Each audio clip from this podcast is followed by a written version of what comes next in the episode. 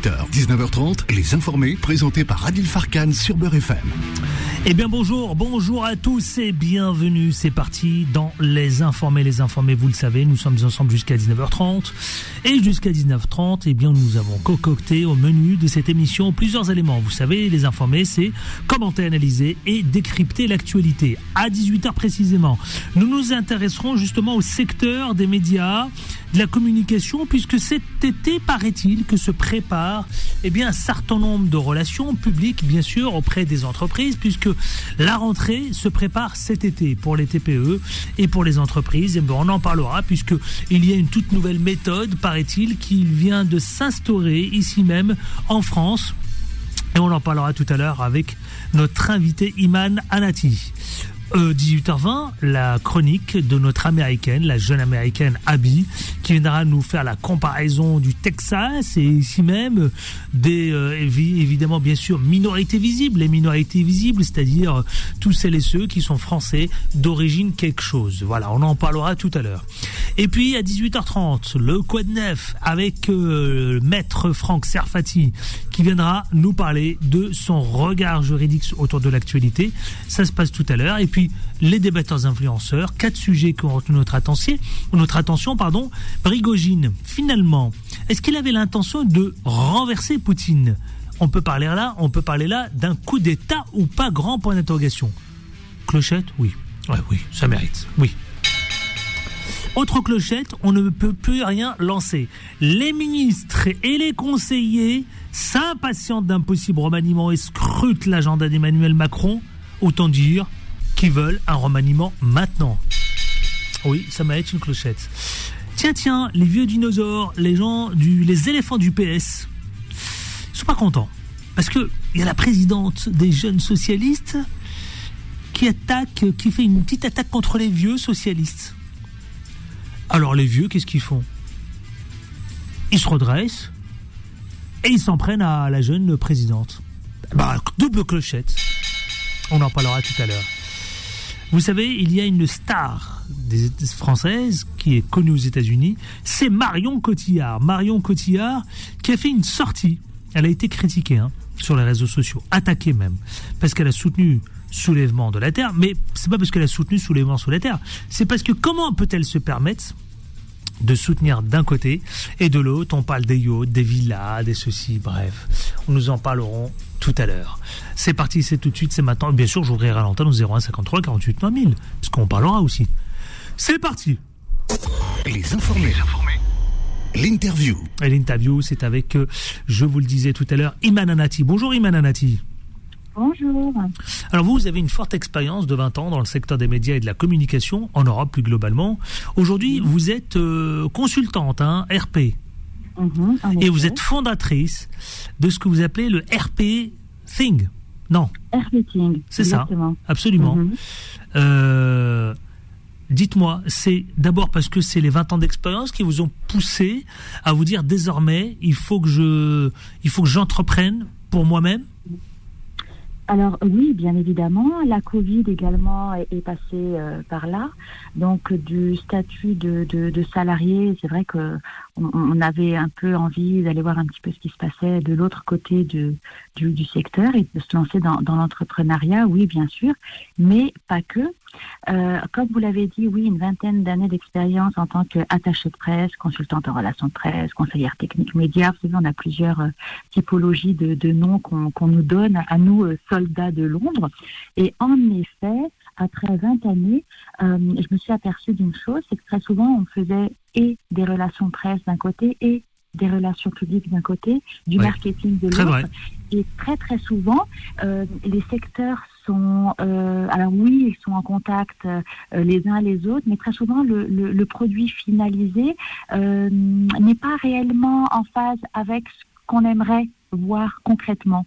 D'où la création du RPting, qui est un mix, un combiné entre le marketing, le consulting et le personal branding. C'est une formule 3 en 1 où on a relations publiques plus relations presse plus relations personnalisées. Les mmh. relations personnalisées, c'est tout ce qui est euh, sur le digital. Je pense que vous vous êtes inspiré, paraît-il, d'un courant américain, d'une école américaine qui est celle de Palo Alto. Hein, pour euh, et vous, vous avez décidé de vous inspirer de cette euh, de cette pensée, de, de ce courant américain. Euh, pour euh, évidemment apporter cette méthode en Europe. D'abord, qu'est-ce que c'est que ce courant américain euh, Palo Alto? Mais Je pourrais le résumer en une phrase. Tout est communication et on ne peut pas ne pas communiquer. Et c'est la problématique que nous avons aujourd'hui. Vous parliez euh, d'empreinte euh, carbone et en fait moi je vais vous parler tout simplement de l'empreinte digitale qu'on a tous. Aujourd'hui, tout ce qu'on dit est retenu contre nous. C'est un petit peu euh, les grandes lignes de à la fois ce courant de pensée qu'on va dire qui est euh, remis à jour en, en 2023 aujourd'hui. Euh, L'empreinte digitale, c'est quoi? En fait, c'est un tatouage numérique indélébile qui est gravé au niveau du tribunal médiatique. Et aujourd'hui, qui est le tribunal médiatique? C'est Google. Voilà. Mmh. Donc, à partir de là, et de certaines réflexions intellectuelles qu'on met en place, on doit se dire, ben mince, en fait, je dois, je dois faire très attention à ce que je dis et à ce que j'écris, que ce soit sur un post, que ce soit sur un avis, que ce soit sur un, un commentaire, euh, surtout lorsqu'on est patron d'entreprise. Puisque moi aujourd'hui, euh, qui sont mes clients? Ce sont des entrepreneurs, des chefs d'entreprise, des décideurs. Alors justement, à qui vous vous adressez précisément? Est-ce que c'est spécifiquement de la des entrepreneurs. J'ai bien compris que c'était des TPE, mais est-ce que c'est des euh, PME euh, euh, familiales? Est-ce que c'est euh, Oui, des entrepreneurs des quartiers populaires? Est-ce que c'est euh, des grands chefs d'entreprise? Qui sont potentiellement justement ces profils? Quel est le profil type? Le profil type, ça va être un patron en société, donc une, entreprise familiale dans le secteur de l'industrie. Alors pourquoi une particularité pour le secteur de, de l'industrie familiale? Euh, Parce que tout simplement les relations presse, on va dire les relations publiques d'ordre général, sont nées dans le secteur de l'industrie en 1907. Euh, Souvenez-vous de la famille euh, de- des, entrepreneurs, donc la famille Rockefeller, qui à l'époque donc avait eu en 1914 une campagne de presse euh, qui avait été assez dévastatrice pour eux. Ils ont fait appel à Ivily, qui est un Américain, qui est lui, on va dire, on va dire le père fondateur des relations presse. Mhm. Donc je reviens en, en fait à la genèse 1907, le secteur de l'industrie. Donc on est en 2023, mais on va toujours travailler pour l'industrie. Pourquoi l'industrie? Parce que c'est un secteur qui est vraiment euh, très très int- in- intéressant puisque on, on y a tous les domaines d'activité, donc l'acier, l'automobile, le secteur de l'industrie aussi qui va être euh, l'industrie du cinéma. Vous voyez, donc c'est un, un- un secteur qui est très vaste. En revanche, moi ce que je fais, c'est que je me spécialise. Il faut aujourd'hui se nicher pour se spécialiser. Par exemple, faire un focus vers la euh, TPE ou la PME familiale va vous permettre d'avoir une expertise et d'être reconnu auprès, euh, de, de- de- des personnes qui, collaborent avec vous dans le secteur. Iman Anati, justement, est-ce que cette pensée, c'est ce courant américain de l'école Palo Alto, a fait ses preuves suffisamment Ah oui, pour se dire qu'aujourd'hui, il est temps d'instaurer cette méthode en Europe et notamment en France? Oui, très simplement. Êtes-vous pour une communication choisie ou êtes-vous pour une communication subie? Je vous pose la question. Très bonne question. Très très bonne Et ben question. voilà, et c'est la première chose que je demande à mon client lorsque je suis face à lui. Je lui dis c'est très simple, vous voulez subir votre communication ou la choisir Mm. Ben, Bien évidemment, très souvent, lorsqu'on peut anticiper et désamorcer en amont, on veut choisir sa communication, justement parce que derrière, il y a Google et l'empreinte digitale qu'on va laisser. choisir sa communication. Vous avez tout dit. Euh, Voilà. Vous vous pensez que qu'est-ce que vous donnez comme euh, justement euh, comme visibilité pour pour installer cette nouvelle méthode parce que j'imagine qu'en Europe c'est pas les États-Unis ils sont frileux Oui. en Europe la France notamment c'est- je vous dis ça parce que toutes les nouvelles méthodes euh, font peur parfois. Donc comment vous voulez, comment comptez-vous les rassurer? Comment comptez-vous les accompagner, Iman Anati de manière très simple, les trois F. C'est faire connaître, faire aimer, faire vendre. C'est le B à bas, c'est ce qu'on apprend en marketing, euh, j'ai envie de vous dire, euh, dès euh, le premier, euh, Les la première S. semaine. Voilà, les trois F. Faire connaître, faire aimer, faire vendre. Aujourd'hui, tout le monde veut se faire connaître, se faire aimer et vendre. On se fait connaître comment? À travers des, du cognitif. On veut attirer. Des- ça va être par exemple des rencontres. On veut travailler sur son image. On veut rassurer. Comment on va se faire aimer? On veut séduire. Vous voyez? On veut Mhm. être dans la séduction, on, on veut être, euh, on veut développer une certaine notoriété au travers des relations presse très souvent. C'est le côté affectif, vous savez, les fameuses, euh, on raconte une histoire. C'est Mhm. ça en fait. Ça. Et on veut être dans le contenu. Comment on va faire vendre? On va faire vendre, on va mettre en place du cognitif, on va essayer d'agir. Quel est aujourd'hui le pouvoir le plus euh, colossal qu'on a entre nos mains? Eh C'est le pouvoir des réseaux sociaux, tout simplement. Et donc c'est à partir de cette formule de euh, trois, euh, euh, on va dire trois, trois, trois, trois éléments clés et, trois, on va dire trois, hum, trois, trois concepts. Donc les, les trois F, faire connaître, faire aimer, faire vendre, qu'on peut mettre en place cette stratégie pour être, comme je le dis, VCP, c'est-à-dire visible, crédible et présent au niveau, au niveau de, bah, de son, de son, no- no- no- oui, de son audience. Hmm, de son audience.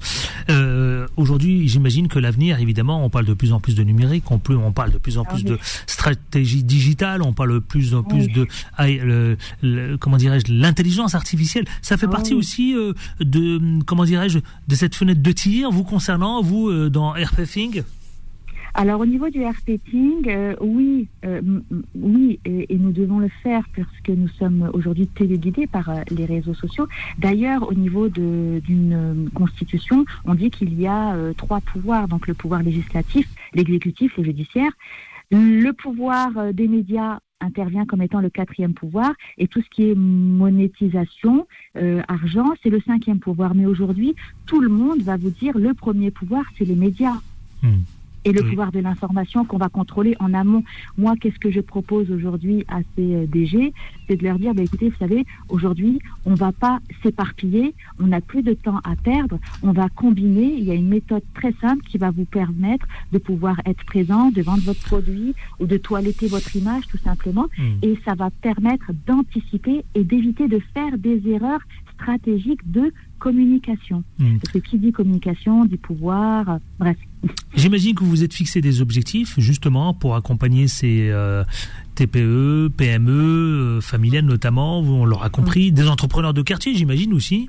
Oui, bien sûr, bien évidemment, puisque on a tous un objectif, comme je vous l'ai dit, on veut se faire connaître, se faire aimer et Mhm. vendre.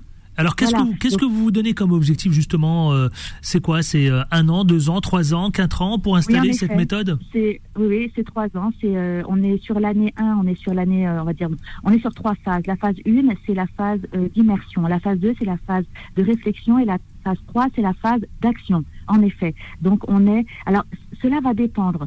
S'il y a par exemple un produit qui doit être lancé l'année prochaine, on a 12 mois devant nous. Donc les 12 mois, je vais les euh, séquencer en phase de 3. Si par exemple nous avons, euh, nous fêtons les 100 ans d'une marque ou d'une société, on a 2-3 ans devant nous, on va prendre cette temporalité, on va la séquencer également en 3. Mais les phases seront toujours les mêmes. hein. Il y a toujours d'abord un état des lieux, Oui. on essaie de comprendre, on met en place la stratégie et euh, après le calendrier avec les actions. Là, on est sur du basique. hein. Basique classique. Eh ben, j'ai envie de vous dire bon vent Merci, Bon merci vent. infiniment. et bon courage Merci. surtout euh, pour ce qui vous attend. Euh, Iman Anati, on l'aura compris, vous êtes la fondatrice de RP Think, euh, évidemment pour à accompagner. destination de la PME, voilà, du conseil en, en entreprise, et euh, une, une affection particulière pour la TPE PME parce que elle représente 99%, on va dire, du tissu économique français, et très très souvent, eux-mêmes hum, représentent un petit peu le, parent pauvre en termes de communication d'image. On leur donne pas trop. Si, bon, faut pas que je dise de bêtises. On leur tend le micro, mais même eux-mêmes, très souvent, vous savez, ils ne mettent pas en place les outils qu'il faut. Ils veulent pas communiquer. Quasiment, j'ai des chiffres là de l'INSEE. 30% des TPE PME euh, n'ont pas de service de com, 30% n'ont pas de site web et 40% ne sont pas sur les réseaux. Vous vous rendez compte? Oui, c'est vrai. Vous voyez? Hmm, Je vois, je L'avenir du comprends parfaitement, absolument. absolument. Bah, bon courage et bon vent, j'aime bien. Merci à vous. Merci. Merci. Iman Anati, merci à vous, donc la créatrice, la fondatrice de RP Ping. Euh, C'était euh, évidemment, si vous avez des questions, n'hésitez pas 0153 48 3000. Allez, je vais ouvrir l'antenne parce que justement il y a un autre sujet qui nous intéresse, c'est le sujet, vous savez, concernant de la préparation de la période estivale. Vous êtes nombreux à monter au créneau pour nous dire que, euh, évidemment, euh, parfois vous êtes en colère, parfois vous êtes, euh, vous ne comprenez pas que les billets d'avion explosent de plus en plus. Ils sont de plus en plus chers, notamment pour la Tunisie, pour l'Algérie et le Maroc. Vous ne comprenez pas les raisons pour lesquelles les billets explosent de partout. Venez en parler. Comment comptez-vous dénicher les billets pas chers? Comment comptez-vous vous y prendre? Est-ce que vous allez utiliser évidemment les vols aériens ou est-ce que vous allez utiliser vos, votre voiture euh, pour vous déplacer? Parce que évidemment les billets sont de plus en plus chers. Venez en parler parce que c'est un vrai sujet qui nous intéresse. 01 53 48 3000 juste après la pub. C'est aussi la chronique d'Abia tout de suite. Les informés reviennent dans un instant. Beurre FM, 18h, 19h30, les informés, présentés par Adil Farkan. Allez, 18h22 précisément, vous le savez, je vais ouvrir l'antenne et les auditeurs ont la parole. 01 53 48 3000. Les informés vous donnent la parole. Vous êtes en partout en France, je veux vous entendre justement, et on a d'ores et déjà quelques auditeurs, mais je veux vous entendre parce que paraît-il effectivement que il y a une indignation sur la question des prix de billets qui continue de faire couler de l'encre, et elle suscite la colère chez beaucoup d'entre vous justement, notamment précisément chez les Algériens, mais aussi chez les Marocains, parce que depuis cet été, eh bien figurez-vous, vous êtes heurtés à une série de billets extrêmement élevés, et euh, évidemment, et euh, cela vous met, euh, ça vous indigne et ça vous met en colère. Parlons en justement. Vous ne comprenez pas cette augmentation des, euh, des prix justement des vols et vous voulez en parler. 01 53 48 3000. Nous vous attendons. Le standard est ouvert. À tout de suite. Ne bougez pas. Restez avec nous. Et puis en attendant, c'est Abby, la jeune stagiaire américaine, qui nous fait part de son billet. C'est parti. Bonjour Abby. Bonjour. Comment ça va? Trop bien, merci. Trop bien, merci avec l'accent américain. C'est parti tout de suite, allez, on vous, vous, écoute puisque vous allez nous parler des minorités, mais aussi la comparaison entre les États-Unis, mais également la France. Oui, vas-y. Aujourd'hui. Vas-y, ah oui, vas-y, j'adore. Allez, c'est parti. Et après, je prends Zinedine du 93 et Nadia du 92. Aujourd'hui, on visite mon État, le Texas, parce que le Bureau de recensement des États-Unis a récemment annoncé que les Hispaniques représentent officiellement la plus grande partie de la population du Texas, soit 40% des résidents. Pour un État de 30 millions d'habitants, c'est beaucoup. Est-ce que ça vous surprend? Les médias représentent souvent une certaine image du Texas grâce à des émissions de télévision comme Dallas, votre image du Texas pourrait dépendre fortement à des cowboys, des ranchs, rodeo, gaz, armes, tout ça. Bien que ces choses constituent une partie importante de notre culture, c'est à sens unique. En réalité, le Texas est l'un des États dont la croissance est la plus, plus rapide et il est incroyablement diversifié. Par exemple, l'espagnol est parlé par 27% ah de la population. La cuisine Tex-Mex reflète la proximité du, euh, du, Texas avec son voisin du sud, le ah Mexique. Et pour la plupart, la croissance provient des immigrés non blancs. Nous pouvons mesurer cela parce que, contrairement à la France, le recensement national aux États-Unis pose des questions liées à la race. Par exemple, on peut mesurer du nombre croissant des Texans rapportent deux races ou plus. En plus ou plus, pardon. on peut mesurer. On a compris l'essentiel. Merci. Euh, on peut mesurer des choses comme le fait que les hispaniques texans sont deux fois plus susceptibles de vivre, de vivre sous le seuil de pauvreté.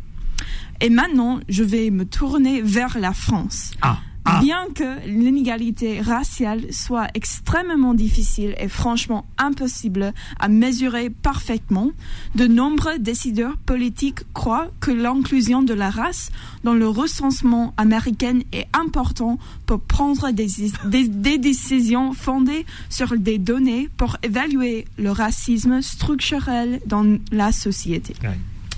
En France, le modèle qui ignore officiellement la race reste la norme. Pensez-vous, et maintenant je pose la question, pensez-vous que la France devrait reculer Pardon, je pense que j'ai mâché mes mots. Reculer des données sur l'ethnicité et la race pour mettre en œuvre une politique publique de lutte contre le racisme? Ça, c'est ma question pour vous ah, aujourd'hui. Bravo. Et merci beaucoup. Bravo, Abby. Bravo, bravo pour euh, ta chronique. Belle chronique. On apprend des choses en plus, c'est bien. Demain Demain Tu veux remettre ça demain? Oui, bien sûr. Allez, allons-y. Ah bah demain, même horaire. 18h25, 26 euh, pardon. Tout de suite, jingle, les auditeurs ont la parole avec évidemment Azine et Nadia du 92. Euh, c'est parti. 01 53 48 3000. Les informés vous donnent la parole. On parle des prix élevés, vous savez quoi, des billets d'avion en direction de l'Algérie, mais également, mais également, pardon, en direction du Maroc.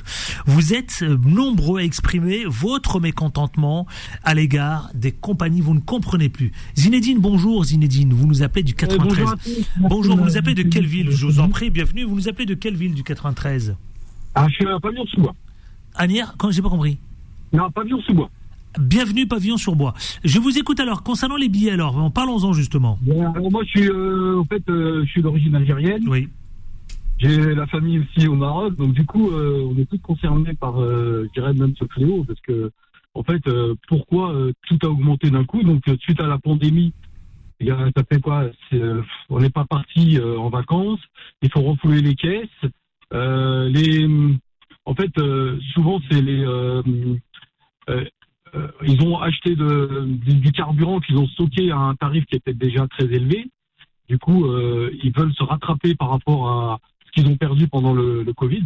Est-ce que ça suffit, Asdine? Est-ce que ça suffit de dire ça, franchement? Est-ce qu'on peut mettre tout sur le compte du Covid, tout sur le compte de la guerre en Ukraine, tout sur le compte sur l'inflation, tout sur le compte de... Non, bien sûr.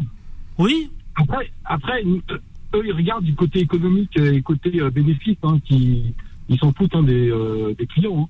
Hein. dans tous les cas, il y en aura.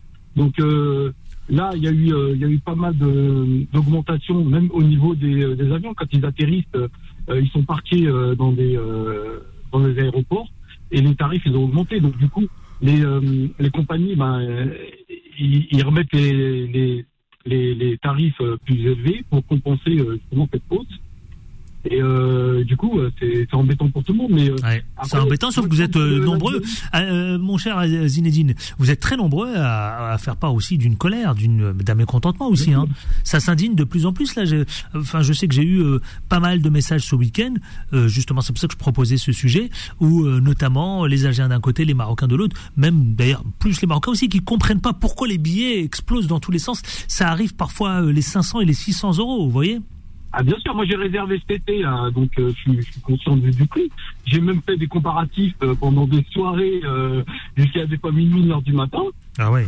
les prix ils augmentaient, donc on changeait l'adresse IP sur différentes plateformes ah de, réservation.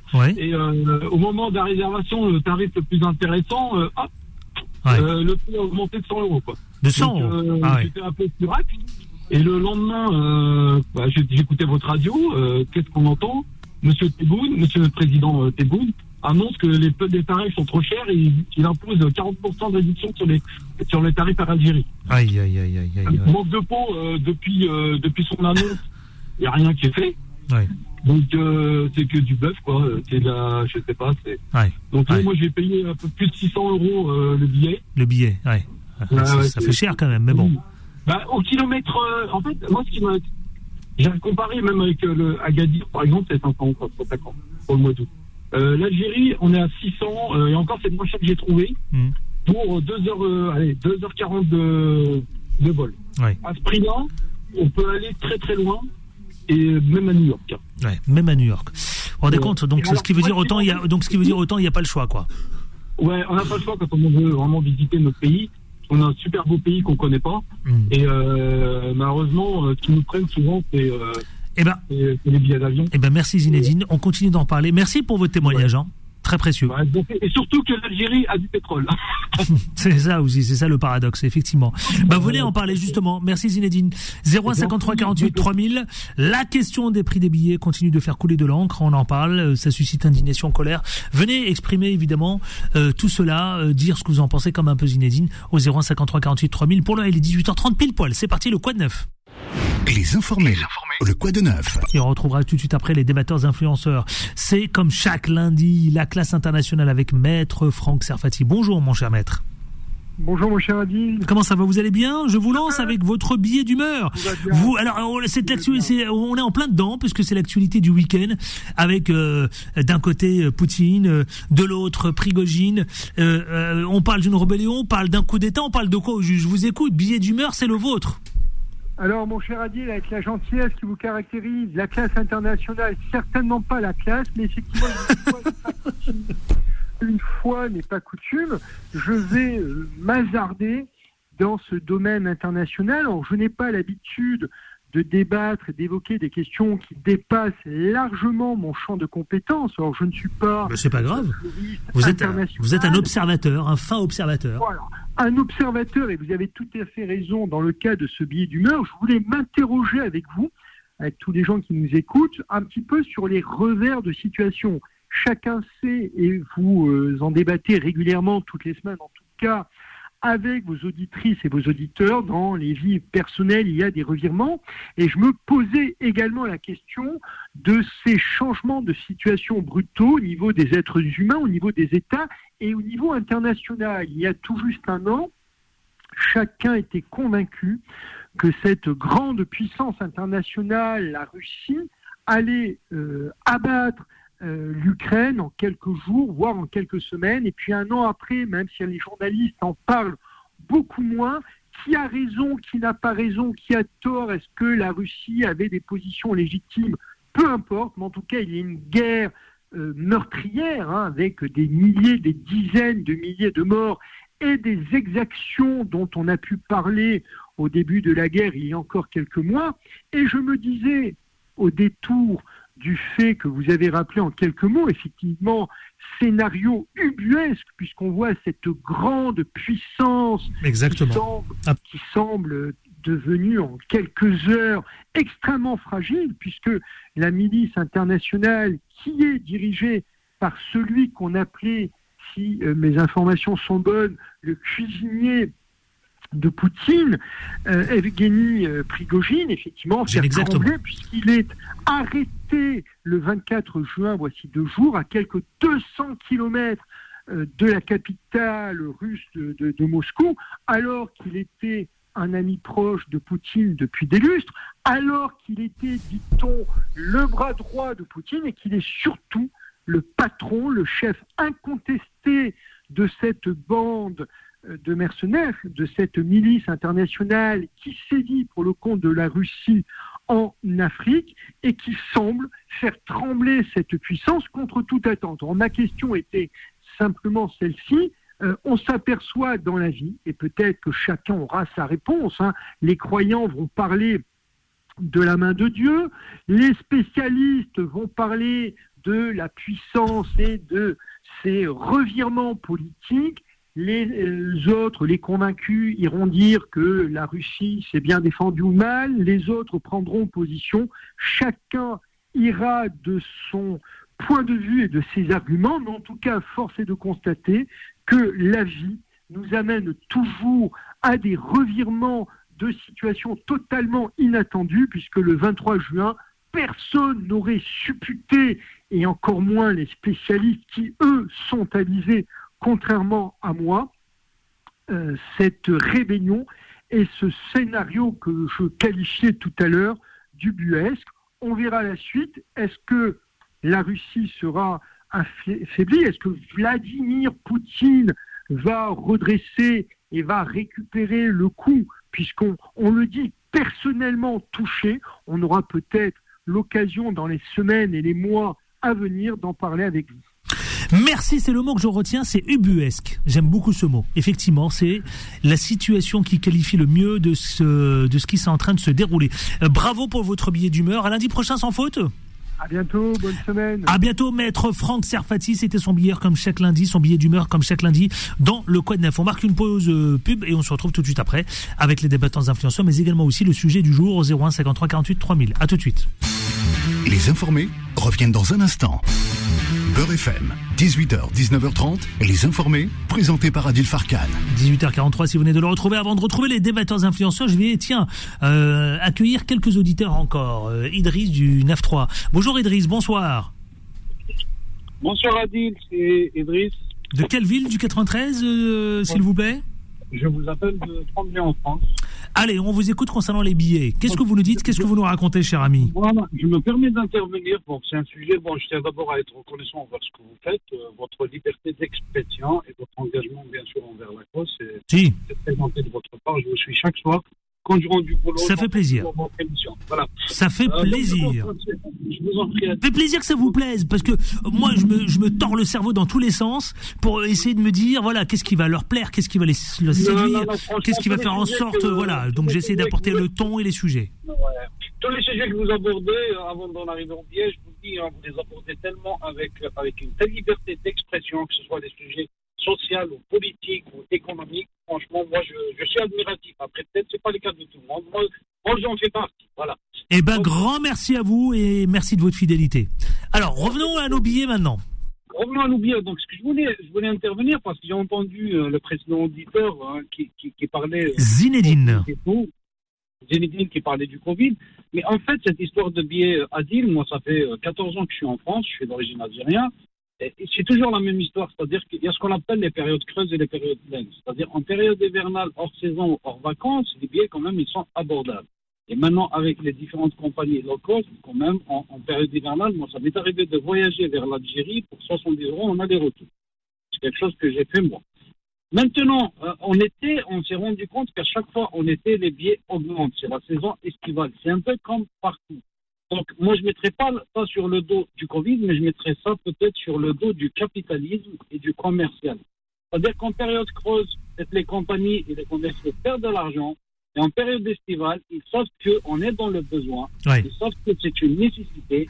Donc, à un moment donné, ils augmentent les prix. Mais si, j'ai bien dit, si à un moment donné, chacun de nous à dire non, non, non, non, je partirai plus en été, je partirai qu'en hiver, ben, croyez-moi sur parole à dire qu'en hiver, les billets vont augmenter plus qu'en été. vous pensez que ça peut avoir un impact réel, euh, Idriss? Moi, je pense que oui, parce que je vais vous dire pourquoi. Pendant la période du Covid, moi, j'ai travaillé. Moi, j'avais des compatriotes qui ont pris des billets pour aller vers notre pays. Ils les ont payés à 1300, 1400 euros. On allait simple, s'il vous plaît. Allez simple. Et quand je leur pose la question pourquoi, ils me disent non, non, moi je suis obligé parce que j'ai mes parents, je suis obligé d'y aller. Non, moi j'ai mes parents au bled, à dire. Mes parents, ils sont au bled. Mes frères et soeurs, ils sont au bled. Mais je me suis dit non, mettre 1400 euros pour aller les voir, bon, je suis d'accord, mais en fait, tu vas assoiffer quoi? Tu vas assoiffer 15 sentiments. Mais est-ce que tu vas changer quelque chose pour eux? Non. Compris, effectivement. Ouais. Non. Ce que tu vas changer pour eux, peut-être moi, c'est ce que j'ai fait, que même pendant le Covid, bah, même s'ils n'étaient pas nécessiteux, j'ai envoyé des médicaments, j'ai aidé les nécessités en bled, que ce soit ma famille, ou des voisins, ou des gens du village. Donc, à un moment donné, je pense que, voilà, on vit dans un système, c'est le système qui nous fait ça, on est dans le système du besoin et de la demande.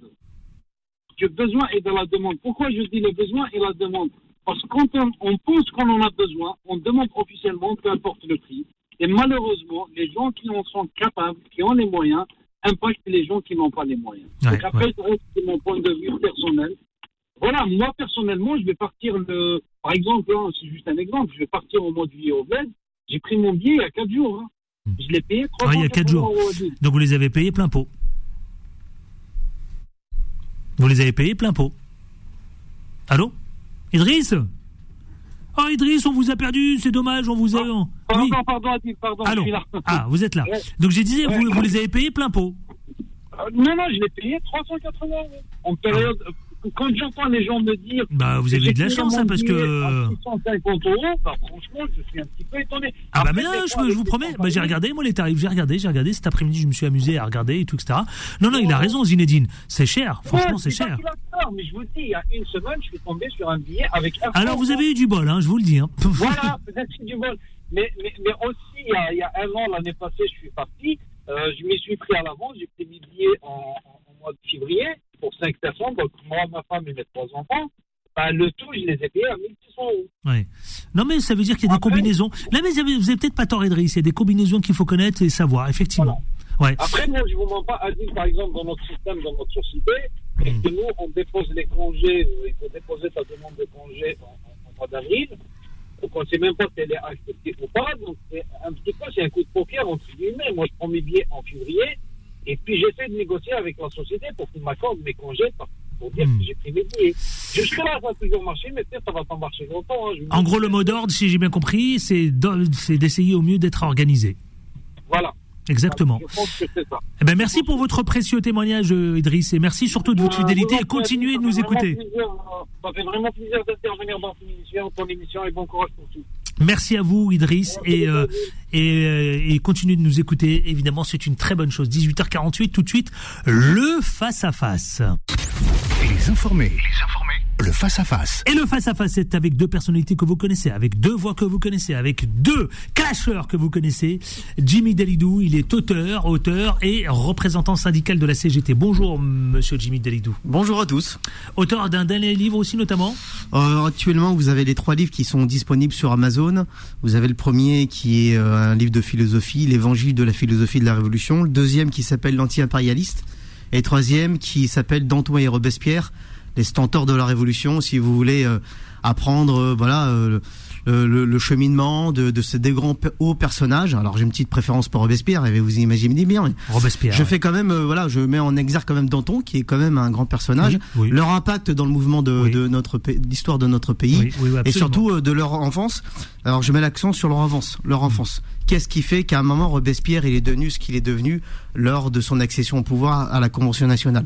On peut pas comprendre Robespierre si on peut pas comprendre son enfance. Et de la même manière aussi, on peut Euh, pas pour toutes les grandes personnalités d'ailleurs, euh, c'est fondamental.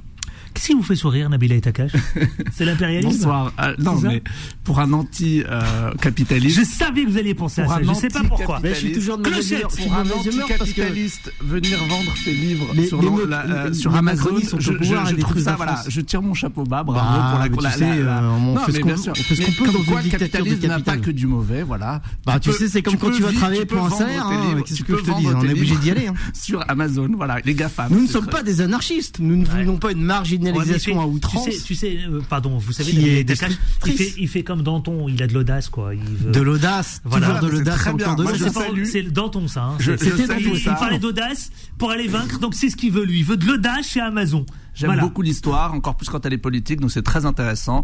Et euh, j'essaierai de, de me procurer ces, euh, Juste ces un ouvrages truc sur aussi, Amazon. Juste un truc sur la mort aussi des personnages, c'est important. Comment sont morts les personnages? Comment, quelle position ils ont tenu face à la mort? Leur position n'était pas la même.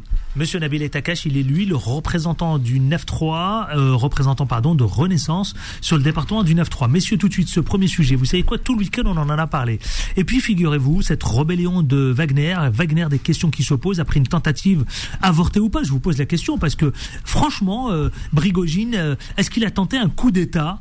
Euh, Alors rappelons quand même qu'il s'est, euh, il est revenu sur ce week-end, il a dit, je n'en veux pas au président russe, affirme un spécialiste, mais est-ce que c'est pas là, en quelque sorte, essayer de rattraper quelque chose? Parce que, très honnêtement, on est en mesure aujourd'hui de se poser la question si cette, tentative avortée de coup d'État, on n'est pas passé à, à quelque chose près, euh, Jimmy Dalidou. Franchement, Brigogine et la milice Wagner. Alors, euh, est-ce que est-ce qu'on peut en parler de cette rébellion?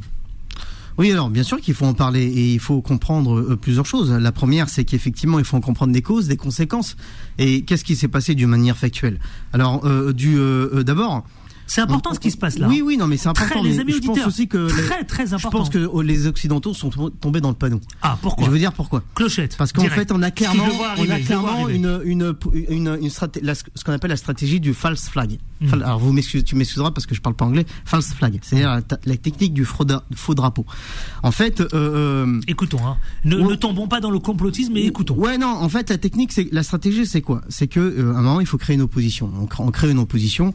Vous faites d'abord, vous faites parler les mauvaises langues, surtout Vous dans le permettez bloc que je lance de- la pub parce que ça va être intéressant ce dans que le dire. de. Ouais, bon, Ouais. ici, Ça la vous- pub. ah, parce que je préfère la lancer maintenant Ah. que de vous interrompre. Dédicace aux investisseurs. Non mais comme ça, ça fait un bon teasing. Comme Bah, ça, vous savez quoi On reste parce qu'on a envie de vous écouter. Non, parce que ça m'intéresse moi de me dire qu'est-ce que qu'est-ce que qu'est-ce qu'est-ce qu'a voulu créer Poutine Qu'est-ce qu'a voulu créer Prigozhin sûr. Est-ce que c'est pas finalement à l'heure? Mais il y a plusieurs, il y a- c'est à l'heure, il y a plusieurs éléments. À tout de suite. Ne bougez pas, restez avec nous. Les informés reviennent dans un instant. Beurre FM, 18h, 19h30, les informés, présentés par Adil Farkan. Et les informés, vous le savez, c'est ici que ça se passe. Les informés 18h55, deux débatteurs influenceurs, Nabil Aitakash, Jimmy Dalidou, à qui je redonne la parole parce qu'il était s'apprêtait à nous expliquer les raisons de ce leurre. Écoutons. Ouais, alors, euh, un leurre pour plusieurs raisons. Technique du false flag, faux drapeau. Pourquoi Ouais. Parce que, euh, en fait, ça permet non seulement de faire parler les mauvaises langues, notamment dans le bloc de l'ancien monde, dans le bloc anti- euh, impérialiste européen, ça permet d'attiser des contradictions dans certains médias qui se dépêchent de, euh, de, de mettre en exergue cet événement. Donc la, technique du false flag, le faux drapeau, est connue en politique. Euh, euh, sur les terrains de, la, des, armées, c'est très connu. C'est un petit peu comme quand, lorsque l'impérialisme nord-américain, euh, lorsque lors de l'incident du Tonkin, a, utilisé, a, simulé une, attaque alors que le drapeau était, alors que les bateaux appartenaient aux, États-Unis. Qu'est-ce que vous voulez nous dire par là En fait, soyez, soyez, non mais attendez. l'objectif sur du long terme, en gros, c'est quoi C'est Poutine a fait croire ah, au monde entier. J'arrive. je vous écoute alors, je vous écoute, allez-y. Trois choses, trois choses importantes. Première chose, ne pas alors Poutine il est ce qu'il est, c'est pas le grand représentant de la démocratie mondiale, je suis d'accord effectivement. Mais il y a une chose qu'il est, qui, il y a une chose qu'il est, c'est un très grand stratège militaire. Ça c'est vrai. C'est un homme qui connaît l'art de la guerre. C'est vrai. Pas le sous-estimer. C'est vrai. Et il a très bien compris qu'en fait, il faut créer une opposition qui permet sur du long terme deux choses. La première, c'est que si vous créez une opposition militaire, alors qu'en réalité c'est pas une opposition militaire. Ça vous permet de déclencher des soutiens matériels, un soutien matériel, moral et financier d'autres pays qui croient en cette opposition qui en réalité n'est pas une opposition. Si Wagner, sur le long terme, Wagner crée une fausse opposition face à son gouvernement, il y a beaucoup de pays qui tomberaient dans le panneau, des pays anti-russes, et qui forcément financeraient Wagner et indirectement en finançant Wagner financeraient, armeraient euh, son propre ennemi financerait le gouvernement euh, russe. Et donc ça permettrait à Poutine de connaître mieux ses cibles. Il y a un élément concret qui le démontre. Qu'est-ce qui s'est passé? Vous avez la milice Wagner qui passe la frontière et qui va vers Rostov. Rostov sur le Don. Pour, je vous rappelle que Rostov est une ville qui se, qui se situe dans le sud, sud-est euh, de la frontière ukrainienne. Mhm. Alors, on parle bien de la Russie une des armées les plus puissantes du monde. Ce qui, Rostov est un QG. Mhm. C'est le, c'est le QG d'une des armées les plus puissantes du monde. Mhm. Là-bas, il y a des gars armés. C'est pas trois clampins avec un paquet de cigarettes. c'est une armée, une des plus puissantes du monde, qui sont structurées, surentraînés et qui plus est subissent depuis plusieurs mois des conditions d'existence matérielle exécrables. Ils sont prêts à en découdre, les mecs. Alors vous avez une, un, un, groupe paramilitaire qui débarque dans Rostov sans coup férir. Pas de bastos, pas de baston, Rien du tout. Pire, vous avez les dirigeants du groupe paramilitaire Wagner qui font un speech devant tous les médias du monde. Et moi, je, bah, il faut être vraiment naïf pour le croire, ça. C'est clairement la technique du false flag. Et ce que je constate, c'est que nos médias qui se disent médias sont tous tombés dans le panneau. Alors j'aimerais et je reviendrai sur les causes. Non, mais justement les causes. Je, veux entendre quand même Nabil Attendez, je veux entendre Nabil Takash parce que quand même ce que vous dites, ça nous paraît non mais c'est c'est énorme, c'est énorme invraisemblable et euh, voilà. Ce qui ce qui est très intéressant avec les euh, les défenseurs de Poutine ce que dit ce que dit donc les défenseurs de Poutine. ça tient pas non mais en fait si c'est ça rentre dans la logique de défense encore du discours de Poutine et de ses actions en fait. On a entendu plusieurs fois à cette antenne Jimmy euh, Dalidou nous dire que Poutine c'était pas l'axe du mal etc etc et c'est pas du tout ce que j'ai dit. Oui mais bon c'est à peu près ça. ou alors que c'était le bloc occidental ou alors que c'était le bloc occidental Attendez, si marché pas interrompu. Jimmy, des choses vraiment, Attendez, je euh, vraiment graves, vraiment graves. Euh, Tournez bien le micro. Donc jusqu'à présent, on entendait que c'était le camp occidental. Même là, le camp occidental n'a rien à voir avec ce qui s'est passé. Et Jimmy Dalidou est capable de nous ressortir le camp occidental en disant que, avec une théorie que seul lui connaît et peut-être d'autres complotistes, la théorie du false flag. Donc redisons, on va on va être simplement factuel. Ce qu'a montré cette, euh, ce qui s'est passé ce week-end, déjà c'est complètement hallucinant hallucinant bah quand même. Il faut rappeler que euh, Wagner, c'est une milice privée qui a donc des intérêts aussi financiers. créée par Poutine. Voilà, oui, mais qui, a des intérêts financiers aussi pour pas seulement par Poutine. Prigogine aujourd'hui qui nous dit qu'en fait son intérêt n'était pas d'aller euh, d'aller vers Moscou, mais de prendre le pouvoir, etc. Mais simplement de sauver sa milice privée qui opère à la fois sur le champ ukrainien, mais aussi en Afrique, euh, sur d'autres terrains euh, de bataille euh, actuellement. Parce qu'il y a une date hein, qui devait être arrêtée le 1er juillet. Oui. Qu'est-ce qu'on voilà Qu'est-ce qu'on retient Qu'est-ce qu'on retient de tout ça? On a déjà une armée russe qui franchement complètement euh, on, les failles de l'armée russe sont révélées ils sont en train de bah, ils étaient en train ils étaient en train ils mettaient des sacs ils mettaient des sacs de sable mais oui ils mettaient des sacs de sable pour empêcher Wagner de rentrer ils se préparaient comme ça de l'autre côté vous avez Prigogine bah oui mais ce que ça révèle aussi c'est que au final l'élite politique russe elle est derrière Poutine Elle est derrière Poutine. Euh, elle a fait. Euh, il préfère la stabilité. Bien évidemment, il y a aussi des failles maintenant. On voit jusque quand ils vont être prêts, jusque hein. quand, jusque quand ils vont accepter d'être dans cette stabilité a priori qu'offre euh, qu'offre euh, Vladimir Poutine à, à, la à la Russie. Bref, tout ça pour dire que l'armée russe a été humiliée. Il faut rappeler que le quartier général de l'armée russe à Rostov a été pris par euh, Wagner. C'est ça qu'il faut retenir. L'armée russe humiliée et un président russe et un président Donc toi, russe. Tu penses vraiment qu'on peut prendre une, une, un QG aussi puissant sans coup rien? russe complètement. Ça, oui, c'est vraiment une vision raté. utopiste. C'est vraiment une vision pari raté de la part de Prigogine. C'est un, un conflit militaire. Attendez, s'il vous plaît, un président Prigogine, russe complètement. Alors, Prigogine lui pensait qu'il allait avoir un soutien. Personne ne l'a soutenu. Et un président russe qui apparaît complètement à côté de la plaque. Malheureusement, non. Poutine il a beaucoup de adore dire tout, tout se passe euh, comme euh, selon le plan. Ouais, selon le plan. choses. Il n'y a pas de plan. Il n'y a pas de plan. Ils réagissent au coup par coup. Ce week-end est, non, une démonstration à côté hallucinante. Je vais t'expliquer pourquoi. C'est une démonstration hallucinante. Non, vous avez. Pourquoi. Trois choses. Jimmy Trois choses. Encore une fois, ils démontrent que la Macronie, à part compter les billets, ils connaissent pas leur- le monde dans lequel ils vivent. Trois choses importantes. D'abord, ce qui se passe actuellement, c'est qu'il faut Non, bien, nous, faut prendre pas- on est conscience qu'actuellement, il y a de deux marchés parallèles. Il y a deux marchés parallèles qui prend forme. C'est un peu comme la sortie de la deuxième guerre mondiale. Vous avez deux blocs. Le bloc de l'Est n'est pas forcément un bloc socialiste, mais c'est un bloc du Nouveau Monde. Et je rappellerai que plus de 40% de la population mondiale est concentrée à l'Est. Et je rappellerai, si je veux pas revenir sur les six corridors, le sujet sur le posé- projet de route arctique qui est en train de se développer, sur les nouvelles routes de week-end la soie, qui fait que vous êtes totalement à côté de la plaque. Deuxième chose, sur les médias occidentaux, tu dis les, ouais, on met, euh, on met dans le panier les, les occidentaux, etc.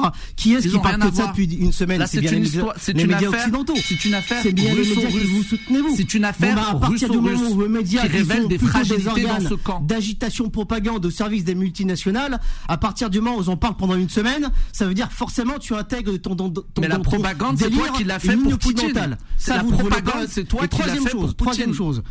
Le problème qui se pose, c'est que vous visez les conséquences, vous visez pas les causes. Qu'est-ce qui se passe? Une milice, on a une milice Wagner. Oui. Et on met, le- on met, les, on met les, les projecteurs sur la milice Wagner. Oui. Mais le problème est bien plus profond que ça. Alors. Parce que qui dit Wagner dit Black, Blackwater. Hmm. Qui dit Wagner dit le sac en France. Et quelle Personne est la ne cause La cause des Je suis désolé. les, Moi, origines de ces milices, c'est quoi? Qui est Monsieur Prigogine? Ça veut dire qu'en fait, on arrive à un niveau de monopolisation du capital, à un niveau de monopolisation qui fait que les multinationales, ce qu'on appelle les monopoles du capital, financent leurs propres armées qui à un moment dépassent ces États. C'est-à-dire qu'à un moment, quand vous constatez qu'entre Ça va loin ce que vous 2017 dites quand même, non Ben, Non mais c'est surtout n'importe quoi, Adil. Vraiment. c'est étayé Vous- par vous- aucun fait. parce qu'un État ne peut pas se Là, laisser c'est non plus. c'est étayé par Non. aucun fait. Alors, alors, attendez, alors, c'est- Oui, n'allons c'est pas du loin. pur complotisme Alors, et, de la Monsieur fabulation. Prigogine ne finance pas euh, Monsieur Prigogine, qui est un des dirigeants d'une des multinationales les plus puissantes de Russie. Proche de Poutine, Proche de Poutine depuis proche de 20 Poutine. ans. Mais c'est ce qu'on est en train Proche de Poutine depuis ça que je vous 20 dis ans. C'était son ancien ça cuisinier. Deux choses. Je, je- je tiens à Deux le choses- rappeler. Deux choses. Prigogine était le cuisinier de technique- Vladimir Poutine. La technique du false flag, Oui, à un bien moment, sûr. dans une Ah, bien sûr. Quand on n'a plus rien à dire, on parle de Et théorie Il y a du une autre complot. chose que vous avez quoi. oublié. Il y a une autre chose que vous avez oublié. C'est que Wagner, la milice Wagner, est le principal lien organique entre le, certains pays du continent africain et le bloc du Nouveau Monde à l'Est. Non, non, moi j'espère simplement que les pays africains se rendront compte pas, entre qui, entre qui mettent la main gouvernement confie comme le, de gouvernement russe qui a très bien compris la nouvelle, le nouvel ordre mondial qui se dessine, je ne pense pas qu'il irait jusqu'à euh, Je préfère l'ONU à Wagner. cas, C'est- ce qui différencie, nous, avec vous et le moi. principal lien organique entre le continent africain et le bloc du Nouveau Monde. C'est une géopolitique, géostratégique, Ouais. géostratégie et géoéconomique à euh, simple. Mais vous, la Macronie, vous, Mais, la, mais vous ne la connaissez mais, pas. moi, je vous l'ai jamais lu nulle part ce que vous racontez. Parce qu'à part Vous l'avez pensé billets, Mais vous l'entendez ça aussi, Jimmy. Dalidou, s'il vous plaît. Ne Jimmy, Jimmy, Jimmy. Vous entendez ce qu'il vous dit Parce que c'est vrai que ça, Personne ne ne l'a dit. Ce que vous dites là, ce que vous ne êtes en train de nous révéler, ben, on l'a pas entendu, on d'avoir l'a, moi je l'ai pas entendu nulle part. Bah, si vous, bah, évidemment, si vous regardez BFM LC, vous n'allez pas l'entendre. Non, moi je regarde pas, mais je, lis simplement. je, regarde ce qui se passe. je regarde ce dans que les disent les journalistes sur place. Vous parlez de l'Afrique, effectivement. si vous descendez la dans la rue, dans les luttes sociales, la allez Wagner en Afrique, effectivement, ils sont en Mali, ils sont en Libye, ils sont au Venezuela, Bah, ils sont un ils sont en. Centrafrique, au Mozambique, au Madagascar, Syrie, Soudan, Ukraine, etc. etc. Voilà, peut-être que Par ces contre, États alors, réagiront. Ouais. Réagiront Alors, justement, j'aimerais vous poser la question est-ce que finalement, à vous deux, euh, dans cette affaire, parce que j'ai quand même observé cette histoire pendant durant tout le week-end, j'ai le sentiment quand même que Poutine est un peu humilié quand même. En tout cas, il apparaît complètement déconnecté euh, de ce qui se passe. Il apparaît complètement déconnecté de ce qui se passe. Il essaie de rattraper un petit peu. Il essaie de faire oublier ce qui est, ce que, que pendant 48 heures, il y a une milice qui essaie de, de, de, de rentrer dans Moscou. Bah, c'est quand même assez, voilà. Ah, il, euh, il minimise un petit peu les choses. Euh, il est obligé de faire du compromis parce qu'il faut rappeler quand même que c'est le président Loukachenko, euh, le président biélorusse, qui est à la manœuvre pour Poutine pour pouvoir faire un accord avec Wagner. Et euh, dans les faits, ce que va vouloir obtenir euh, Prigogine, c'est simplement que Wagner puisse continuer à faire de l'argent en, a- en, en envoyant ses hommes sur, des différents, tu condamnes sur différents, euh, terrains, sur différents Ah, que, terrains euh, de, de- de bataille. Blackwater Et Poutine, de son côté, lui, va chercher à minimiser, à dire non, non, je tiens encore les rênes du pays. Simplement, les gens ont bien compris qu'ils ne pouvaient, ils ne peuvent pas bouger. Si, euh, c'est tout, c'est tout simple. Deux hein. choses, deux choses, deux choses. Première chose, je pense qu'il faut pas, Dalidou. faut pas sous-estimer un peuple aussi grand que le peuple russe. Un, le- un peuple Moi, je fais la comme le distinction peuple entre le russe, peuple russe qui a et connu le tout ce qu'il a russe, connu c'est depuis la la, deuxième chose. guerre mondiale. À mon avis, s'il a envie de bouger, il bougera. Il a pas besoin de, du feu vert de la Macronie, surtout pas de la Macronie.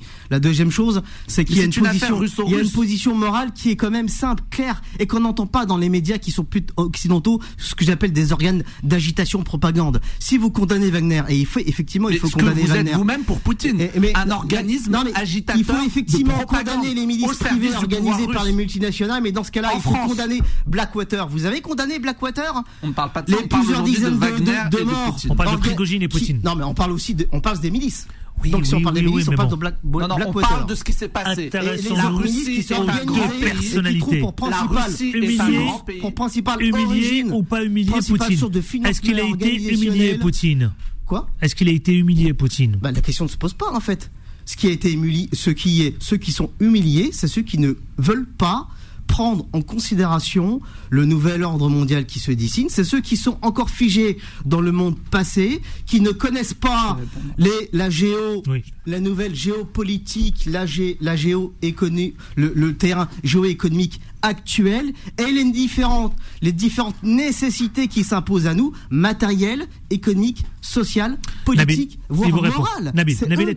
Nabil est Non, à non, cache. mais encore une fois, c'est une affaire russo-russe euh, qui, qui, qui montre encore une fois, le- la Russie est un pays, un grand pays, euh, une milice privée qui allait, qui marchait vers la capitale. C'est une affaire russo-russe. Point. Maintenant, euh, pour parler, on parlait de Russo-russe. parce que euh, euh, Jimmy nous dit ce que faut interdire euh, les les anciennes puissances n'ont pas alors. compris ce qu'était euh, ce qu'était le nouveau monde. Non, non. La preuve, c'est que vendredi dernier, Mmh. 40 chefs d'État de- de- du Nord et du Sud étaient à Paris pour repenser le financement de la transition écologique et, et des, et des- et de la cata- des catastrophes climatiques et de la, La et des catastrophes climatiques de- dans de les pays du Sud.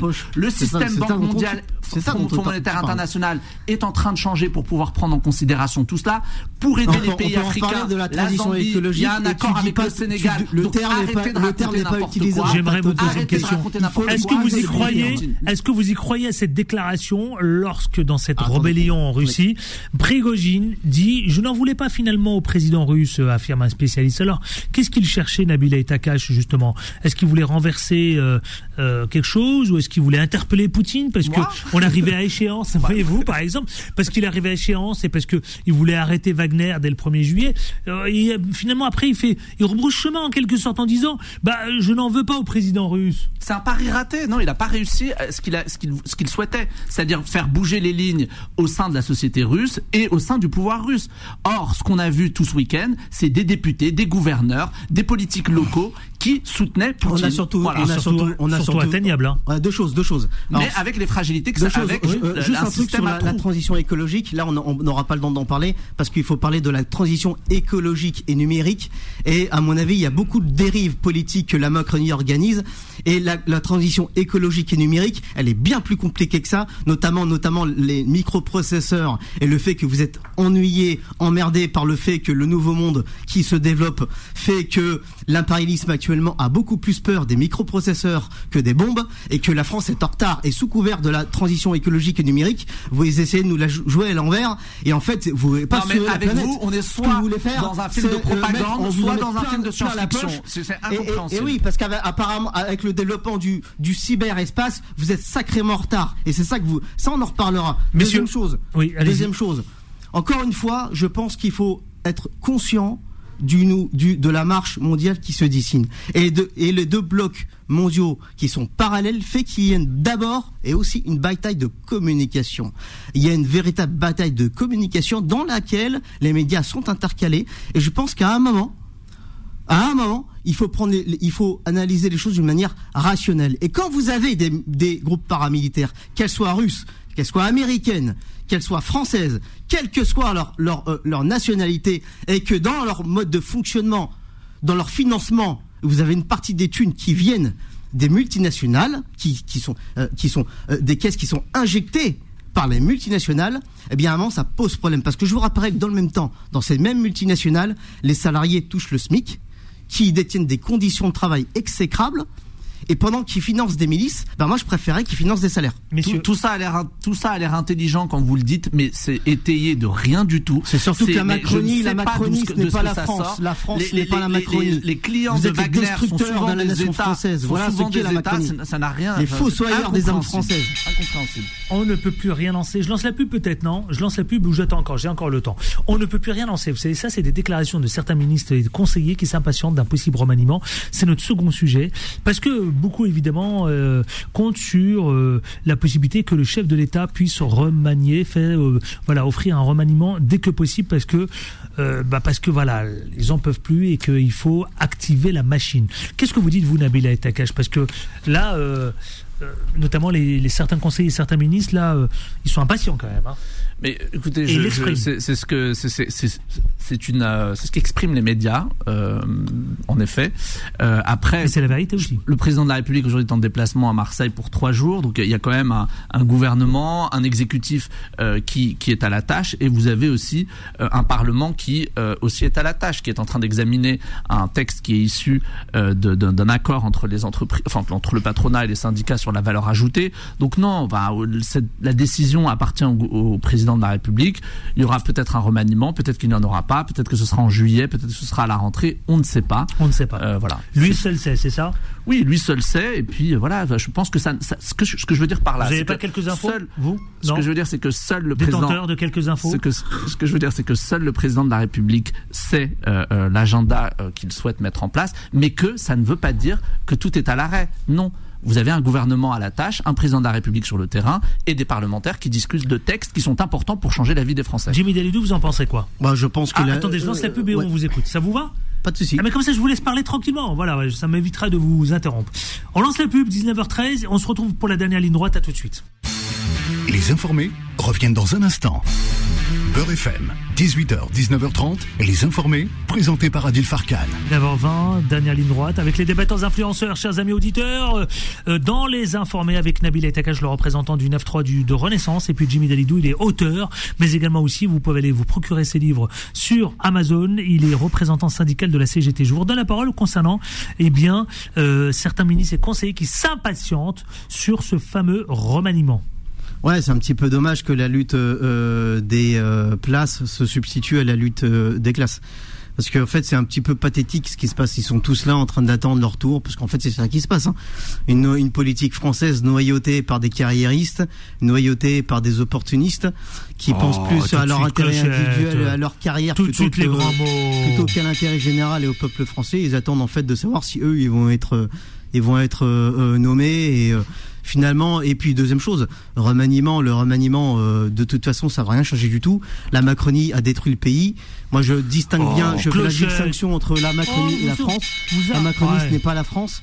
La France, la Macronie, elle a détruit la France sur l'autel du profit, du surprofit des multinationales qui dévorent jusqu'aux âmes françaises. C'est ça que la c'est ça la Macronie peu. Donc de toute façon, le, le remaniement va rien Macronie changer du tout. peu. Le remaniement va rien changer. Non, pas du tout. Pas du tout. La, la ligne, la ligne, la ligne politique, la ligne euh, sera la même. La ligne de classe sera la même. La même appétit vorace, la même appétit vorace qui qui met le, le profit, le surprofit qui, primant sur les âmes françaises. Ça sera toujours d'actualité. Les salaires n'auront toujours pas augmenté. Eh ben, D'abord, qu'ils augmentent les salaires Un sujet, on un sujet, un sujet qui interroge beaucoup. Et depuis des années et des années, vous savez quoi, on se pose la question. Je vais faire référence à la, au Parti socialiste, évidemment, ce parti qui a longtemps, longtemps été au pouvoir. C'est Emma. Ravovic qui s'en prend aux éléphants du PS. Vous savez quoi? Elle s'est toutes les foudres des, et de, de critiques notamment, notamment venant des anciens, c'est-à-dire les éléphants du PS contre les vieux socialistes. Alors, est-ce que la sortie, je sais pas si on peut retrouver la vidéo, justement, je pourrais diffuser son extrait, je vais me percuter là, une attaque qui a manifestement touché sa cible puisque les branches jeunesse du parti de la NUPES se sont réunies, c'est se passé hier à Alfortville en vue des élections européennes. L'occasion pour ces jeunes, eh bien, cette jeune euh, à la tribune, Emma, euh, Emma, pardon, Rafovic, présidente des jeunes socialistes, en a profité pour se rendre à ceux qui, dans le sillage de Bernard Cazeneuve, occupent une bonne partie de leurs interventions médiatiques à flinguer la NUPES.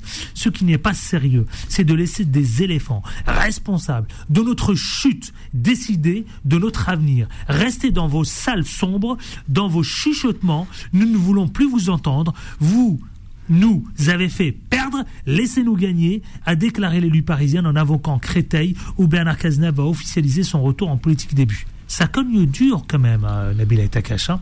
Là, il est allé fort. Hein. Oui, mais pour moi, ça résume tout simplement une chose. C'est une, C'est une grande, enfin, une grande partie maintenant du Parti socialiste complètement LFIisée. Hmm. C'est la LFI ce n'est plus le Parti socialiste, c'est la LFI, c'est les gens qui ont accepté de se faire bouffer pardon par la LFI. Non, mais moi j'ai lu quelques réactions de d'éléphants comme comme vous dites et, je, suis assez d'accord avec euh, ce qui a été dit.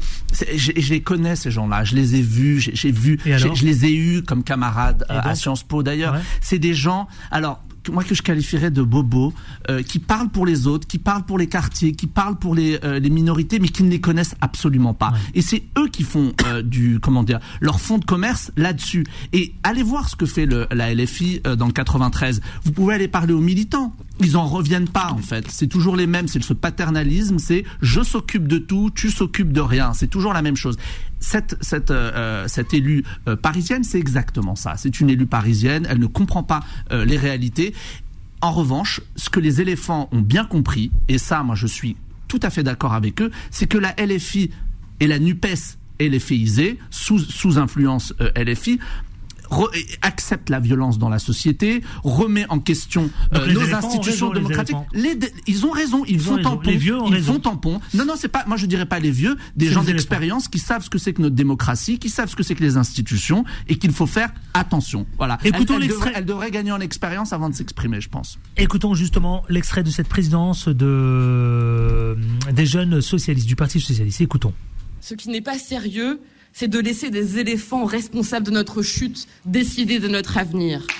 Restez Restez dans vos salles sombres Emma Rafovitz. Et elle de s'exprimer au nom, au nom de, de, de, de, classes euh, populaires qui qu'elle ne connaît pas, je pense. C'est vraiment, encore une fois, je vous dis, je, je les vois, je ne comprends pas quelles sont leurs solutions au eh ben. quotidien pour les Français, à part des discours de tribune euh, qui a malheureusement, je pense que ce ne sont pas les éléphants qui ont ravagé la gauche, mais c'est plutôt ces discours complètement idéologisés qui n'amènent aucune solution pour améliorer la vie euh, de nos compatriotes aujourd'hui. Je vais donner la parole à Jimmy Dalidou. Uh-huh. Juste beaucoup de réactions et je vais prendre celle de Stéphane Le Foll qui dit il faut des gens qui ont de l'expérience et un peu adultes plutôt que d'avoir des jeunes qui n'ont pas beaucoup de respect. C'est un vrai problème dans la société et au sein de la gauche. Ouais, alors euh, plusieurs choses. La première, c'est que effectivement, le, PS est toujours noyauté par pas des éléphants, c'est des dinosaures en fait. Hein. C'est plus que des, c'est des dinosaures. On est presque dans la paléontologie de la politique là, presque. Donc, euh, il faut pas se rappeler, il faut bien se rappeler qu'en fait, le PS euh, résulte de l'alternance droite-gauche et c'est la meilleure forme qu'avait pris la dictature du capital à l'époque. En fait, on faisait croire que euh, euh, le PS et, euh, et la droite étaient, étaient deux, deux groupes partis, deux partis politiques antagonistes et inconciliables. Or, c'est faux. C'est ce qu'on appelle une alternance. Et en fait, chacun se partageait le pouvoir selon l'état de la, des subjectivités, selon selon l'état des, des esprits. Il voyait si qui a accédé au pouvoir. Et ensuite ce qui se passe, c'est que vous pas oublier une chose, c'est que vous avez les élections européennes qui vont arriver. Mmh. Et la Nupes a très bien compris euh, euh que euh, c'est pas un groupe euh, homogène. Je rappellerai quand même que la Nupes est très hétérogène et qu'elle est très instable et que elle a besoin de, de, elle a besoin en fait de, de, de se positionner, de, récupérer une image politique qui serait l'image d'opposition provenant de la jeunesse, c'est en fait c'est tout simplement le rôle de social-démocrate. Moi j'ai toujours dit, hein, la NUPES est, une formation de social-démocrate, comme les LFI ou PCF. Et en fait ils ont besoin, dans toutes les périodes, euh, euh, euh, qui, lorsque les élections arrivent, ils ont besoin de capter l'attention de la, de la, classe ouvrière et des couches populaires à des, à des, dans des perspectives. ce sont des perspectives électoralistes et rien d'autre électoraliste, on le verra bien, affaire à suivre. Autre critique, c'est celle de Marion Cotillard qui s'est fait euh, tacler sur les réseaux sociaux après son soutien au soulèvement de la Terre, euh, en apportant dimanche son soutien absolu au soulèvement de la Terre. Marion Cotillard, et eh ben figurez-vous, elle s'est attirée, et eh bien vous savez quoi, toutes les foudres, toutes les critiques sur les réseaux sociaux, elle s'est fait assassiner, autant le dire. Évidemment, le, le truc par une grosse partie des internautes qui lui reprochent tout simplement, vous savez quoi un train de vie démesuré. Voilà. Loin de ses revendications. Beaucoup parlent de villa Los Angeles, yacht, euh, people, etc. Et on vient nous dire, ouais, elle apporte son soutien. Nabila Takash. C'est justifié? Alors, euh, je ne sais pas si c'est ils sont vénères, ils sont vénères les internautes. Moi, hein. moi je, je commente jamais les, les, les réactions des, des, gens, des, des, gens sur le sur les réseaux sociaux. On ne sait jamais qui se cache dessus. C'est euh, voilà. En revanche, j'ai lu euh, les déclarations de, de Marion Cotillard voilà encore l'exemple de gens qui ne parlent de choses qu'ils ne connaissent pas. Et, euh, et moi, ça, ça, me, ça me, mais vraiment, ça me, je suis effaré. Et en plus, c'est vrai que ça, on n'a pas besoin des internautes pour le savoir. Elle a la vie qu'elle mène. Euh, il y a eu des, il y a des photos qui sont sorties, en effet, où elle est sur, sur des yachts, etc. Bah, bon, bref, ça c'est sa vie, je m'en fiche, elle fait ce qu'elle veut. Mais derrière, s'attaquer comme elle le fait euh, aux, aux, autorités euh, publiques françaises, alors qu'elle vit de l'autre côté de la, de, la, planète avec son train de vie, etc. sur ce sujet-là, moi je commence, je tiens à rappeler quand même que quand on est, euh, enfin quand le président Macron est arrivé euh, en 2017, la France était condamnée pour inaction climatique 2015, 2016, 2017, 2018. Depuis 2018, la France n'est plus condamnée pour inaction climatique. C'est l'un des pays en Europe qui fait le plus. Nous, nous sommes dans, nous, nous, respectons les accords internationaux.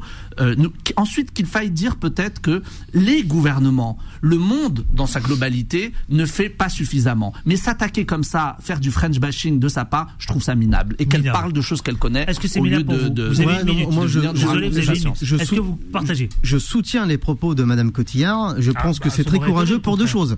La première chose en tant que bon dialecticien, j'ai appris une chose au bout de 20 ans de militantisme, c'est que la ligne de parfois il faut savoir prendre en considération la ligne de masse indépendamment de la ligne de classe. Ça veut dire donc quoi? Ça veut dire que ça veut dire qu'à un moment, oui, effectivement, il y a des personnes qui sont qui sont dotées d'un et c'est pas une politique, c'est une artiste et qui sont dotées d'un d'un d'un de, conditions d'existence matérielle qu'on appelle des conditions matérielles bourgeoises. Mais euh, certains bourgeois euh, ont financé, euh, ont, ont, beaucoup soutenu la classe ouvrière et les couches populaires dans des séquences historiques dans lesquelles la lutte des classes était euh, très pointue, exécrable. Ils ont, ils ont finan ils les ont financés, ils les ont organisés, ils les ont aidés. Et ça, c'est important. C'est ce qu'on appelle les lignes de masse. Donc, je crois que Madame Cotillard. Sauf qu'elle, elle ne finance rien, elle dit n'importe quoi. C'est très courageux de sa part. Elle avait raison et je la soutiens. Merci à Jimmy Dalidou, auteur, mais également allez retrouver donc ses ouvrages sur Amazon. Euh, représentant syndical de la CGT. Nabila Itakash, il est le représentant de Renaissance sur le 9-3. Merci à vous, Merci messieurs. Toujours intéressant, vous, vos deux points de vue, deux regards. Euh, effectivement, on se régale tous les lundis. Vous, vous serez avec d'autres aussi. Attention, hein, ça va changer. Hein. À la réalisation, euh, merci à Abby. À demain. À demain. Solal à la réalisation, merci à lui. Euh, Time Sport, c'est avec Bill Lenman. Vanessa ce soir aussi, hein Non, pas Vanessa. Vanessa ne sera pas là ce soir, elle sera là demain. À demain avec autant de plaisir, mais surtout, qu'est-ce qu'on fait? On ne lâche rien. Retrouvez les informés tous les jours de 18h à 19h30 et en podcast sur beurrefm.net et l'appli Beurrefm.